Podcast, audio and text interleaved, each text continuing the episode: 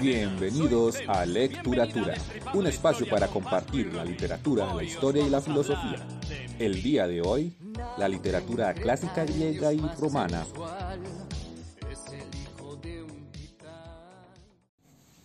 ¿Se han llegado a preguntar por qué siempre cuando se habla de algún tema hay que ir a la antigua Grecia?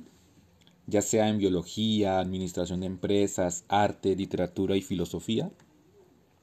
Pues resulta que estos señores inventaron nada más y nada menos que la filosofía, la literatura, el saber en general.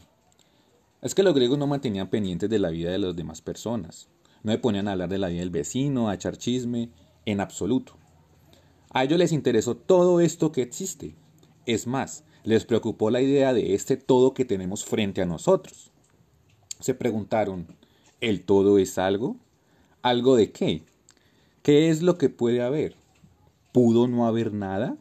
¿Y si hay un todo, quiere decirse entonces que no hay nada? ¿Qué rayos es la nada? Ah, la nada no es, pues es la nada.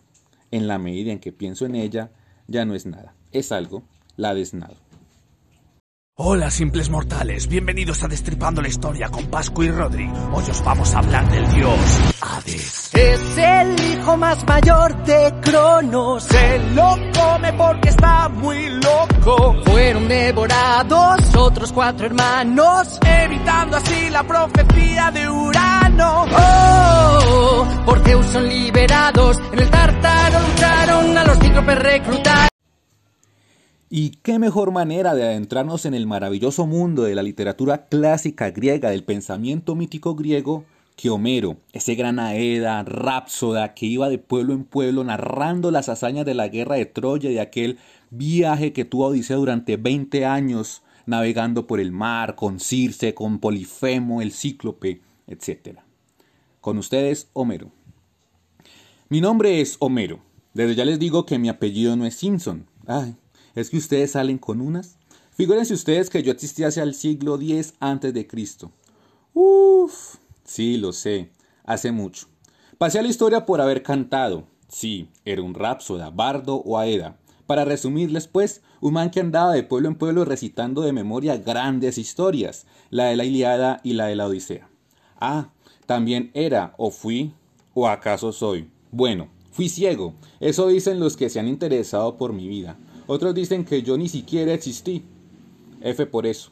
Y que mis poemas los hicieron unos tales Homero y una secta toda paila. Mis perritos. El hecho es que, ay, pero qué rápido asimilo el lenguaje actual. En aquellos poemas, épicos o epopeyas, sí, porque tienen de protagonista un héroe enfrentado al destino, a los dioses, a sus errores, se ejemplifica qué es el mito una realidad vivida para aquel que ha crecido con tales historias y las cree y asume como verdaderas, como una religión. Quizá para ustedes esto sea mentira, pero déjenme decirles que esto fue nuestro pensamiento por muchos siglos. Y ese enfrentamiento genera dolor, angustia, tragedia que llaman. Enfrentarnos al destino ante la inexorabilidad de lo que tiene que ocurrir genera dolor. Mis pequeños semidioses, yo, como los demás griegos, creíamos en los dioses, en las criaturas mitológicas, en todas esas, hazañas que se relataban ahí, en la esquina de cualquier ciudad de Grecia. Imagínense ir por el pan, aunque veo que hoy el día está como bravo salir de casa y ver y escuchar a un cucho hablando de una guerra disque de Troya. Hola pequeños merluzos, bienvenidos a Destripando la Historia con Pascu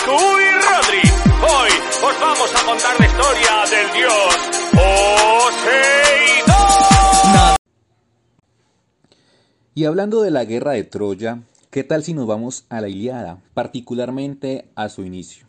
Un inicio en el que podemos encontrar el resumen del pensamiento mítico griego y de lo que pasó en la guerra de Troya.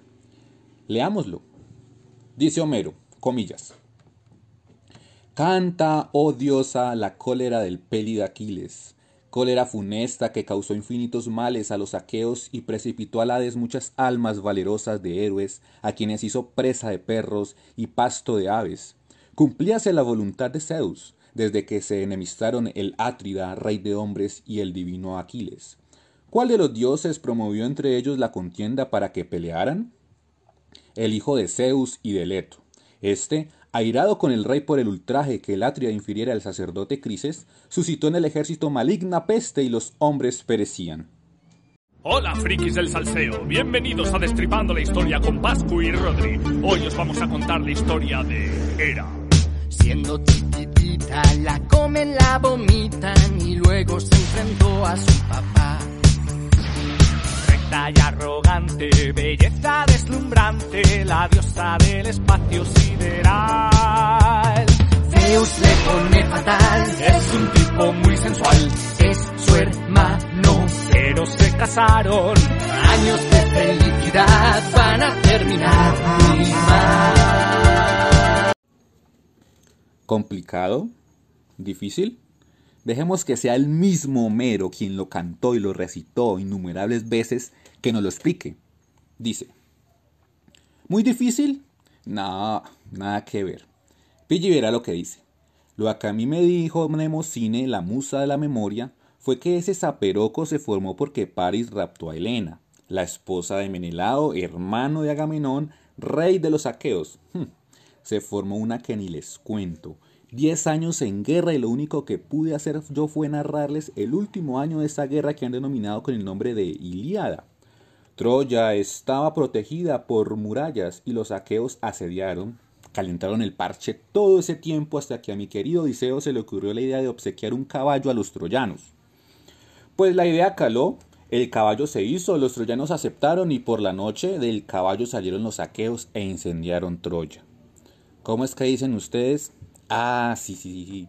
Acabaron hasta con el nido de la perra. Eso voló mierda hasta el zarzo. De los troyanos logró huir Eneas, sí, el de la Eneida, de Virgilio, gran colega mío, con su padre en hombros y su hijo. Y para rematar, el bello Paris, cuya virtud no radicaba en la fuerza, sino en su belleza, mata a Aquiles. Ay, mi divino Aquileo y su cólera. Aunque él sabía que moriría joven, pues prefirió vivir en el recuerdo de su comunidad. Lamento la muerte de tu estimado Patroclo. El héroe griego era un ser esforzado y valiente. Sabía que iba a morir y no temía ir a buscar la muerte en el campo de batalla. Tener a la muerte delante es ser auténtico, dice el filósofo alemán Martin Heidegger. ¡Hola, criaturillas del Peloponeso! Eso, eso. Bienvenidos a Destripando la Historia con Pascu y Rodri. Hoy os traemos a la única, la más pura, bestia. La primera que nació. La primera, la que Cronos devoró.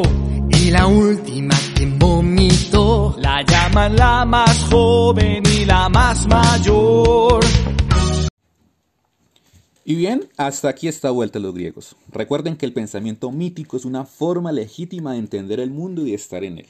La literatura, la filosofía, en últimas, el saber, surgieron por un deseo inconmensurable del hombre por entender la existencia. Hola, veganos y come hierbas. Bienvenidos a Destripando la Historia con Pascu y Rodri. Hoy os traemos a la diosa de la agricultura, Demeter.